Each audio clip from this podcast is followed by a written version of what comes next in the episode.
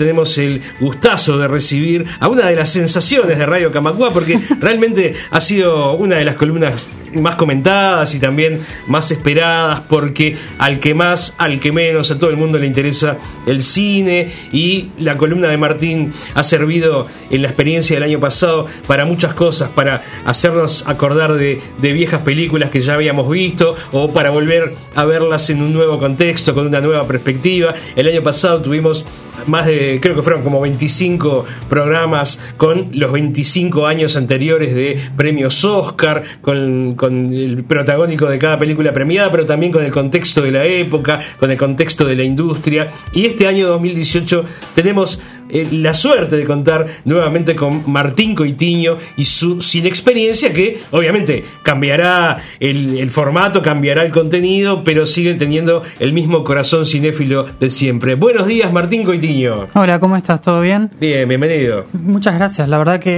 e, es nuevo esto, Sí, estar acá que en estamos vivo. en vivo. Sí, Sí. Hay, que, hay que cuidarse un poco más. Nah, está bien. y ahora venía escuchando y pensando en que cambiaron el nombre y todo y lo devolviendo en sí y claramente es un nombre para, para la mañana, ¿no? Porque a mí el tema de volver en sí Te la cuesta mañana poco, te cuesta, sí. ya sabemos que me cuesta, pero bueno, vamos a estar tratando de, de estar despiertos y, y atentos.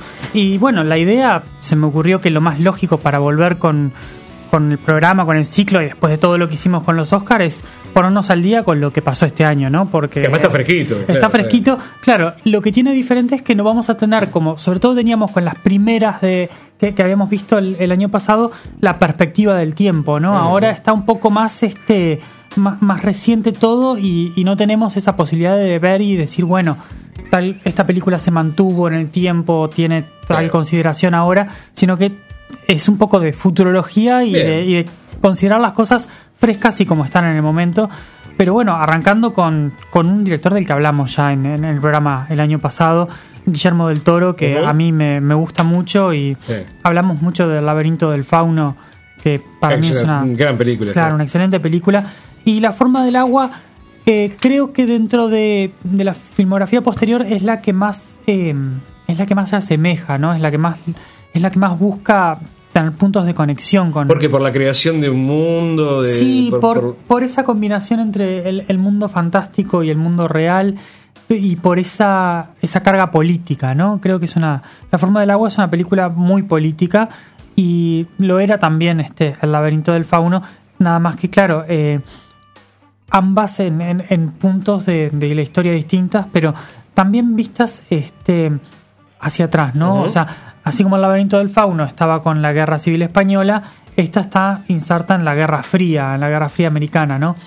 Eh, tiene eh, un punto de vista en ambos casos de alguien que es ajeno a eso, ¿no? Porque Guillermo del Toro, como sabemos, es mexicano, el proceso español, bueno, justamente eh, una cuestión europea que tiene, tenemos y puntos de contacto y, tener, y la cercanía de, de América, pero claro, con, con sus diferencias. Y acá, bueno, justamente lo que pasa en Estados Unidos y en esa guerra fría con, con los rusos que tienen una casi que una vuelta impensada durante la película, pero también eh, Guillermo del Toro se permite verlo con, con, la, con la distancia de alguien Claro. que, lo, que lo ve de afuera, ¿no? Que lo ve de afuera en tiempo y en espacio, pero creo que esas cosas van acercando, a su vez como esa, esa violencia casi inesperada que tiene la película, que también pasaba con el laberinto del fauno, que me parece que Sí. son esos directores que uno no necesariamente está esperando ver un, un exabrupto de violencia tan fuerte y tan este, clara en, en pantalla y de repente lo tiene. Un sacudón. Sí, sí, que, que, que son esa, esa, esa violencia que, que duele, ¿no? Más, más que otras, porque nosotros vemos y, y nos divertimos a veces con, con películas más con Tarantino y la sangre y eso, pero salvo cuando decide irse a momentos muy especiales como la pelea de mandingos en Django, por ejemplo. Sí. En general la violencia de Tarantino es más estilizada y más este con, con un estilo lúdico, ¿no? Eh, la de Más, Del- más coreo- coreográfica también. Claro, la de Del Toro es, es un poco más eh, visceral, más, más fuerte, más seca, más, más dura. Y bueno, en el laberinto del fauno tiene esa, esa escena en la que están interrogando unos cazadores de conejos, por Sí. ejemplo. Y acá tiene eh, otros momentos, eh, por ejemplo, a mí se me ocurre con el, el villano de la película, Michael Shannon, que no tiene nada de sutil. Este es un tipo que en, que en un momento se le empiezan a, a pudrir los dedos y él se los termina arrancando, ¿no? Este, si hay algo que no tiene la película es sutileza, ¿no? Eh, a ver, estamos hablando de una mujer muda que representa a un grupo mudo de la sociedad, un grupo sin voz, ¿no? Que además es mujer. Este, hay una mujer negra y hay este un, un hombre gay que son los oprimidos y está este otro que es el monstruo, porque además lo presentan así en el comienzo de la película, que es el, el Wasp, ¿no? El, el hombre blanco anglosajón protestante, este, que es el- lo malo ahí en el, en una subversión del, del ideal americano, de- del hombre, bueno, americano, pero claro, justamente como te decía, se está pudriendo literalmente, ¿no? Entonces, este, las sutilezas no abundan en la Claro. forma del agua, es una película em, quizás eh, en ese sentido un poco menos em, un poco menos lograda eh, en el sentido metafórico, ¿no? O sea, en el sentido de, de- de poner algo un poco más simbólico, sino que es bastante clara y bastante lineal. Explícita, lineal. Claro. Este, a ver. eh, No hay metáfora, digamos, en- no, en, claro. esto de, de los no, es, personajes. no es Beautiful de Iñárritu, ¿no? O sea, no, no claro. es una película eh, tan cínica ni tan este misántropa, ¿no? Misantrópica en el sentido de, de no querer a, a a los, a los humanos y eso no es un poco más un poco más trabajada. Del Toro es, es un director un poco más pulido que, que Iñárritu con sus Sí, dos sí. Oscars. Sabemos y los Este- oyentes de Radio Camacua saben de tu tirria respecto a, Exacto, a pero- Iñárritu. Me llama la atención incluso que lo hayas nombrado, ¿no? Bueno, porque Que lo hayas es- llamado por el nombre. porque- te has sí. referido otras veces con el innombrable. Sí, este, no, porque bueno, ahora creo que valía la pena traerlo a colación porque eh, Del Toro es el que faltaba del, eh, con, con sus Oscar en la trilogía esa que son eh, Iñárritu, Cuarón y Del Toro, ¿no? Que son lo- los tres amigos que justamente son, con sus diferencias y todo, son un grupo de cineastas mexicanos que se han eh, bancado entre ellos, se han apoyado y han participado en la producción de, de diferentes proyectos y, han, y este, siempre han intercambiado mucha información y mucho trabajo previo, ¿no? Porque la película no es solamente ir a filmar, como lo hemos dicho varias veces, sino que hay todo un proceso atrás y es- estos directores han colaborado entre sí. Y bueno, Del Toro, más allá de que tenemos el problema ese que, que lo habíamos visto como con películas como, por ejemplo, la de Scorsese, este, que son directores que ganan por películas que capaz que no es la que uno hubiera elegido, ¿no? Para que, para que ellos ganaran. Pero bueno, eh, son cosas que pasan y cosas que tienen los Oscars, ¿no? Em, está muy, muy bien lograda visualmente, ¿no? Es un mundo de la Guerra Fría que está pintado con determinada tonalidad, este, que tiene mucho de evocar el agua y tiene mucho de, de- poner un, tinte particular. Eh, a mí eso me gustó mucho, me, me gustó este, que no tiene miedo así de como irse a la, a la parte de la violencia, irse también a, a- a la parte sexual de la, de la historia, este, que a veces otros directores hubieran hecho un poco más...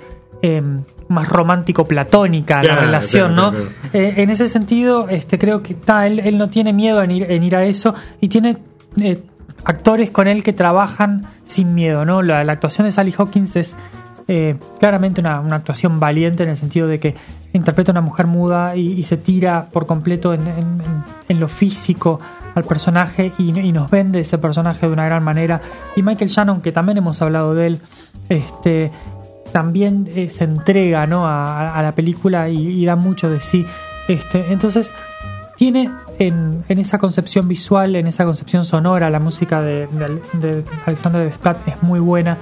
Eh, tiene una linda armonía. A mí la película me, me gustó, ya te digo, no, no me parece que sea eh, el punto alto de la filmografía de, de Guillermo del Toro, ni mucho menos, pero sí es una película que está bien lograda, que, que es interesante y diferente, que no es para nada sutil, pero también creo que hay una, hay una cierta idea de que, eh, sobre todo en Estados Unidos, que es donde obviamente se, se vota y se hace toda la cuestión, eh, la sutile no es un tiempo para sutilezas, ¿no? Este, y justamente hay algo de, de reacción a la, a la situación actual y de, y de plantarse de cara con todo eso y de, bueno, eh, presentar a los oprimidos este, como los héroes de la película, eh, de buscar este, ponerlos en, al frente de la cuestión y darle para adelante y, darle voz a los que no tienen voz justamente en, en esa eh, casi metáfora este, bastante clara y bastante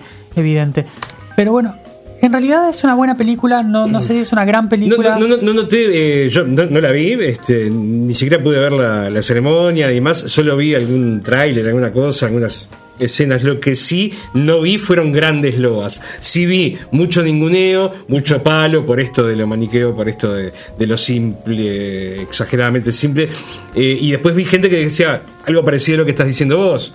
Este, es una Sí. película que está bien, de un buen director, que no llega a sus grandes logros, pero no vi a nadie amando la película. No, ¿no? es. Desde el punto de eh, vista cinematográfico. Sí, eh, eh, en realidad lo que, lo que he visto es bastante así. Y creo que eh, justamente esperábamos un poco más, esperábamos algo, un- un paso más allá. Este, es sencilla, pero tampoco es.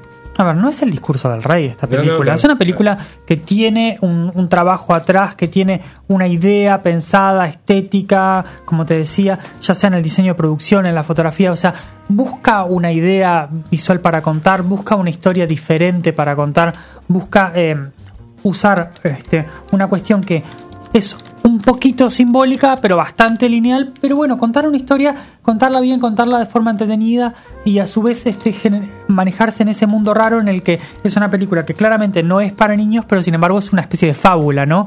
Cosa que este. eh, no, no estamos acostumbrados los adultos a ver tan seguido y eso creo que es un, es un buen hallazgo y creo que es una, una buena película del director, sin ser una gran película y creo que este año había buenas películas sin ser gran, grandes películas nominadas. Este, no está mal que haya ganado. eh, es una película que aún que creo que con el tiempo se va a ver como algo diferente y eso a veces sirve, ¿no? Por lo menos porque si vamos a premiar algo que no sea brillante, por lo menos algo que sea diferente, que tenga algo distinto para aportar y que creo que sin duda, eh, sin ser una gran película, no es una mala película, sino que es una buena película, que está bien, que Por es momentos hace acordar a, a- a esas imágenes casi paródicas de, de la autopsia de Roswell, ¿no? Y Sí, de, sí. de la época de la Guerra Fría, de los platos Claro, voladores. lo, que, lo que tiene, este, creo que es, es eso de que él lo hace de la forma más sincera posible, ¿no? O sea, lo hace de la forma más franca y sincera posible.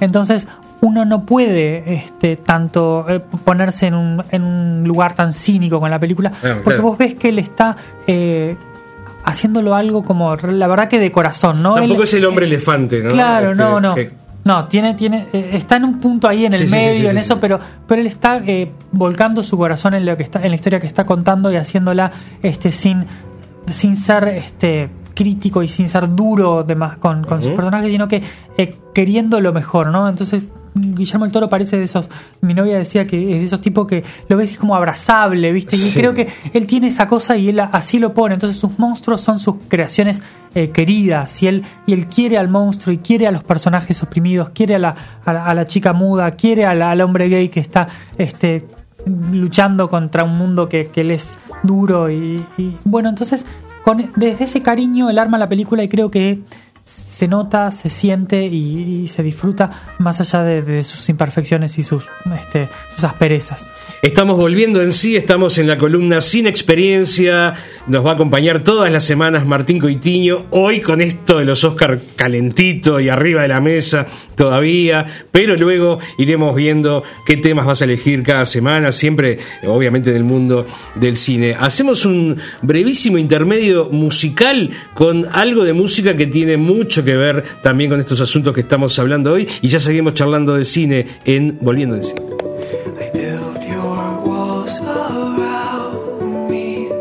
White noise, what an awful sound.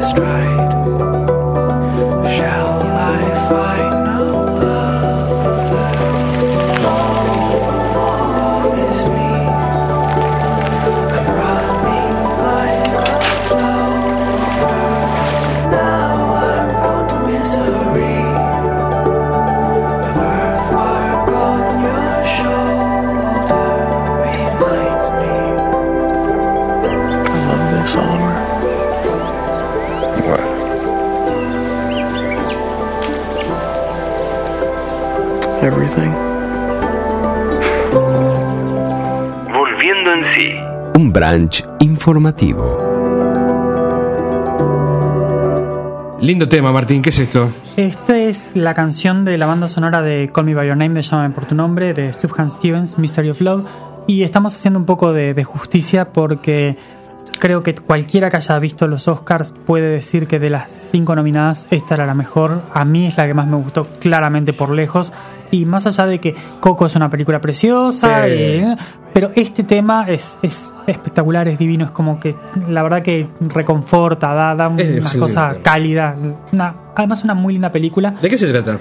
Este es una es una película en la que un muchacho eh, de 25 años, más o menos así, es estudiante de arqueología, va a, a la casa de un profesor de él, una cosa así, en, eh, en Italia. En Italia, un lugar precioso, una zona de, de verano divina, este, a pasar el verano con él y, y haciendo un poco de proyecto y de descanso, ambas cosas, ¿no? Este, un trabajo y un descanso, y se encuentra con el hijo de este, de este, este profesor y eh, generan una especie de. El, el hijo tiene unos 17 años, entonces genera una especie de, de romance que, que está comenzando y es el, un poco el, el, despe- el- despertar romántico de- del gurí chico, ¿no? Que en, en definitiva es el, es el protagonista. Eh, una actuación brillante de Timothy Chalamet, genial ese, ese gurí. Y bueno, en, en esa relación que se va generando y en, el, en, en ese amor que, que se genera, eh, hay un poco de, del, del romance gay, pero eh, puesto no desde un punto de vista tan sufrido como en otras películas que hemos visto, algo Claro. más, más, más lindo y a su vez hay mucho de la relación de, de este chiquilín. Bueno, con este muchacho, con sus padres, con su, con una gurisa que le está rondando. Eh, la verdad, una película que no quiero contar mucho más, pero es divina y la verdad vale mucho la pena. Una de las que estaba Que nominada. era la que te gustaba a vos. Exactamente. No sé si es la que me gustaba a mí, pero es una de las que me gustaba. bien. Este, ¿Te parece? Repasamos un poco la. Sí, sí, sí. ¿Cuál, cuál fue el, el contexto? Déjame antes pasar un pequeño agradecimiento Por que favor. creo que tengo que hacer eh, a Cintia, una amiga que fue la que eh, ahora yo me mudé y en esta época sin cable me dijo venía a ver los Oscars a casa porque si no me iba a tener que comer la traducción y no iba a ser muy bueno. Amigas de esas este, son las que se precisan. Exactamente, pobre, terminó casi echándome de la casa como a las 3 de la mañana, ¿viste? ya estaban en pantuflas, este, Este, cepillándose los dientes, ya estaba con, bueno. la, con la máscara del monstruo de- del toro. Bueno. Este, bueno, películas. Eh, obviamente La forma del agua que ganó. Llamen por tu nombre, que la mencionamos ahora, una de las películas más lindas que había. Las horas más oscuras, la de Churchill. Una película buena, pero no es el punto alto de Edgar Wright, que lo hablamos acá, este, Expiación, Atonement. Capaz Sí, que la mejor sí, película sí. De, de Joe Wright, perdón, se me mezclan los Wright y es otro director totalmente diferente. Eh, Get Out, Huye, yo la vi ahora hace un par de días y la verdad no me pareció la gran cosa. Eh, Lady Bird está bastante bien. El hilo fantasma es la que no vi de todas las que estaban. Eh, The Post, eh, la de Spielberg, que está muy bien, muy linda. Tres carteles o tres anuncios, Three Billboards Outside Ebbing, Missouri, que era la otra favorita que andaba para, para el premio, que es una película muy interesante, eh, muy compleja, con personajes eh, que tiene, ha, recibido la, la película, he escuchado cosas muy a favor y críticas muy en contra y creo que ambas tienen bastante, bastante sentido. Eh, es una película acerca de eh, una, una pérdida grande y cómo afecta a esta mujer, ¿no? Pero hay un personaje secundario que es el de Sam Rockwell, que es este un policía que golpea a negros y que este, es un racista y es un y, y sufre una transformación importante durante la película. Y el eje de la discusión y de la crítica está en eh, hacer una película que era acerca de una mujer eh, que perdió a otra mujer no importante en su vida, que era su hija, y del sufrimiento de ella, y empezar a, a cambiar el foco hacia un hombre, hacia un hombre que claramente tiene una cantidad de, de problemas, como eh, justamente esa, esa postura racista y eso, y, y hacerla un poco acerca de su redención y transformación. Entonces, hay una crítica que creo que es interesante ahí, este, que va un poco por el contenido, pero también un poco en las formas, porque está planteada desde el punto de vista de si realmente esa transformación está dramáticamente bien lograda. O sea, si la actuación de Sam Rockwell es muy buena, pero está justificado el cambio que tiene el personaje más allá de lo que hace el, el actor para venderlo. Creo que esa es una de las preguntas más, este, m- más interesantes que tiene para hacer la, la crítica a la película, más allá de la película en sí. Y Eh, ¿Se llegó a dar acá esta? Sí, Tres anuncios por un no, crimen no. se llamó acá. Ah, no, con- tres anuncios por un crimen, sí, Sí, sí. claro, este, claro. con Frances McDormand, que es No, el- eso ni hablar. el- la actuación de ella. Pará, ¿y, y las anteriores? Eh, Están- estuvieron todas en cartel. todas en cartel, Todas en está. cartel. Y la última que me falta nombrar, que creo que era mi favorita, más allá de lo que te decía de, de Llámame por tu nombre, que creo que era una de las que yo hubiera elegido, eh, Dunkirk, Dunkerque de, de Christopher Nolan, que para mí este, era la, la mejor película. Eh, lo, creo que lo dije en su momento cuando se estrenó a mitad de año, Ujú. eh, que para mí era una de las películas del año. Y estoy seguro de que era una de las películas del año, porque además para mí era, era premio a director, que se lo dieron a, a Guillermo del Toro y no me puedo quejar, porque Guillermo del Toro lo, lo merecía. Pero en, esta, en este caso para mí era de Christopher Nolan, que creo que es uno de los puntos altos de, de su filmografía, en, en esa Dunkerque contado en diferentes... eh, en diferentes tiempos, ¿no? Eh, en Claro, días, sí, en sí, horas sí, o, sí. o en una semana. Eh, en director, bueno, Guillermo del Toro ganó, estaba Christopher Nolan, estaba Jordan Peele de, de de Get Out, estaba Greta Gerwig eh, por Lady Bird. Para mí, eh, el trabajo de, de Greta Gerwig es muy bueno eh, como actriz y como guionista. Ha trabajado junto a Noah Baumbach, su pareja. Es una mujer que trabaja muy bien y que creo que tiene mucho para ofrecer en el futuro. Y estaba Paul Thomas Anderson, eh, de, como Sí. decíamos, de El Hilo Fantasma de Phantom Thread, que es la que me falta ver, que justamente con hablando con, con un conocido que también está metido en el mundo del cine, me decía, y capaz que probablemente es la que sea mejor de todas, porque es Paul Thomas Anderson, pero no lo puedo decir porque todavía no llegué a verla. Eh, en actor Gary Oldman. La actuación de Gary Oldman en Las Horas es una de esas actuaciones oscarizables, ¿no? Es la que es el Oscar, la actuación que le gusta es la que es más, ¿no? Eh, en este caso es con transformación física, con este cambiar la forma de hablar. Y, A mí me pareció, repito, sin verla y viendo los trailers, y ahora te, te doy pie a vos que Sí. sos el que sabe. Pero a mí me gusta mucho Gary Oldman, siempre me gustó Sí. mucho. Ahora, lo que vi de esta película me pareció una exageración de... Obviamente tenía que ser Churchill, ¿no? Sí, sí, Este, es, es esa peli- es, como te decía. es raro, ¿no? Es, es- Uno dice, sería para Gary Oldman. que son preciadas porque son porque son más, ¿no? Es buena porque es mucho, ¿no? Entonces esa, esa Uh, los eso Oscar tienden, tienden a inclinarse a eso, es ¿no? muy discutible Claro, eso, ¿no? pero ese es el un poco el eh, le gusta al Oscar la, la actuación así como muy presente y muy trabajada y muy este eh, method, ¿no? Este con Leonardo Sí. DiCaprio comiéndose el, el- el- el hígado del bisonte y todas esas cosas, este Probablemente no. La actuación del año para mí en, en actor, este, de las que vi era Timothy Chalamet, que estaba, en, estaba nominado. También estaba Daniel Day-Lewis, cuando no. eh, Daniel Kaluuya por Get Out.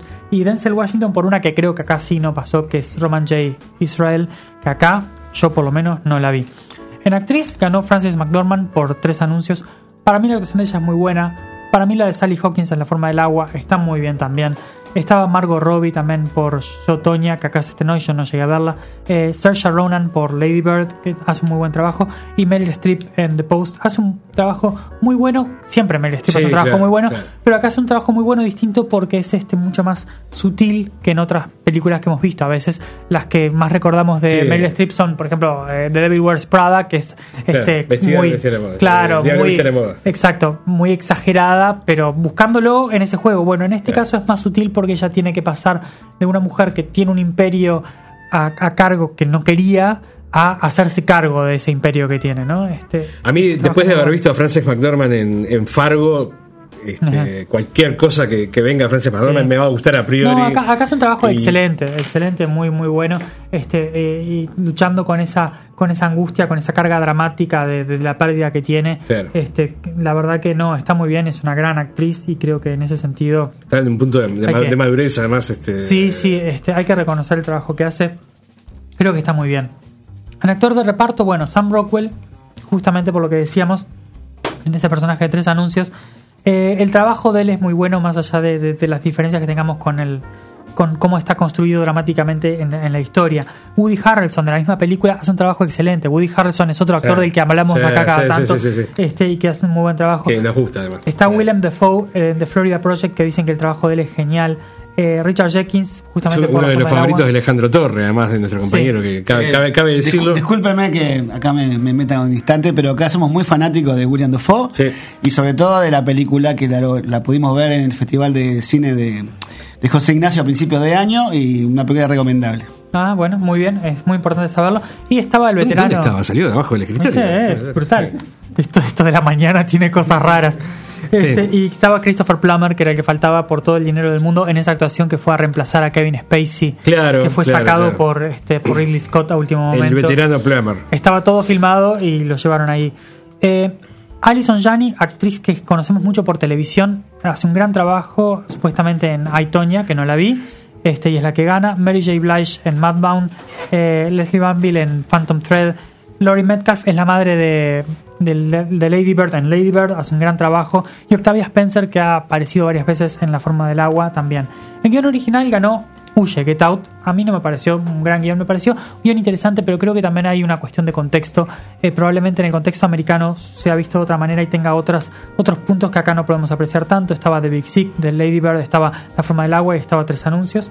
En guion adaptado, eh, Llámame por tu nombre, un gran premio. Además a James Ivory, que es el, dire- Sí. el guionista de esto, veterano. Estaba, Sí, sí. A mí me hubiera gustado ver, por ejemplo, estaba Logan nominada Ah, dentro mirá. de guion original y hubiera sido romper con algo más clásico, ¿no? Claro, que hubiera sido algo interesante. Pero bueno, eh, creo que no, no se puede tampoco eh, tirar en contra de Call Me By Your Name, que es una gran adaptación, es una gran película. Icarus, documental de Netflix, está en Netflix, este, ganó documental. La forma del agua, la música de Desplat está muy bien. Es muy linda la música. eh, está bien, está bien dado el premio, creo, más allá de que eh, había otras cosas interesantes como en Dunkirk, por ejemplo. Eh, en canción, bueno, lo que traíamos hoy a colación, ganó Recuérdame de Coco. Para mí eh, era mejor esta que, que, que sonó ahora, pero tenemos un uruguayo que tocó la guitarra en vivo, ¿no? Sí, señor, es verdad. Este, eso, eso es un detalle no menor. Dunker ganó en las, en las que decimos siempre las técnicas, ¿no? En edición de sonido, en mezcla de sonido y en edición, que son importantes. Animada, Coco, película extranjera, una mujer fantástica de Chile sobre una mujer trans, actuada por una mujer trans, este, que esta mujer pierde el- a la pareja y tiene que, li- que lidiar con una sociedad y un sistema todavía legal que no la acepta, entonces queda fuera del, del sanatorio, del funeral, de toda una cantidad de cosas. Claro, este, claro. Una cuestión muy interesante. Diseños de producción, La forma del agua, maquillaje, Las últimas horas, fotografía, Blade Runner dos- 2049, primer Sí. premio a Roger Dickens, un gran director de fotografía que llevaba 14 nominaciones y ganó en la decimoquinta, vestuario, este, El hilo fantasma y en efectos Blade Runner 2049 también. Y con eso cerramos un poco un año que tuvo cosas interesantes, puntos altos, algunos cosas un poco más ahí chatita, pero eh, creo que tiene una linda ganadora y que va a ser lindo para repasar en el futuro. Así que banca para el futuro que cuando estemos haciendo un ciclo dentro de 10 años sobre los Oscars de la última década, vamos a hablar bien de, de esta edición de los Oscars y de la ganadora. Sí, la vamos a sí. recordar con... Vamos a recordar con, con cariño. cariño. la ganadora y vamos a recordar a Llaman por tu nombre con más cariño y a Dunkirk con esa cosa de que esperemos ya con un Christopher Nolan que haya ganado un Oscar en algún momento. Muy bien, Martín. Bueno, y con esto cerramos esta primera entrega 2018 de Sin Experiencia. Primera entrega en vivo este y bueno, ahora sí me voy ¿Estás a bien? si- Digo, ¿Te sentís bien? Y un poco cansado y voy a ver si duermo un rato. Perfecto. Bueno, acá tenemos un- unas colchonetas que, que te podemos este, facilitar, ¿eh? Ahí el, el camarín de Alejandro Torre, que es el que tiene la- el póster de William Dafoe en la puerta. Ah, Pasá nomás. El más grande le dieron a él. Eh, no. Ah, bien, No, importante. No, no, si no, yo no venía. Las mañanas de Radio Camacua cambiaron. Ahora, información, opinión, música y literatura de lunes a viernes desde las 10 y hasta el mediodía. Seguinos, radiocamacua.uy. Sí, sin com.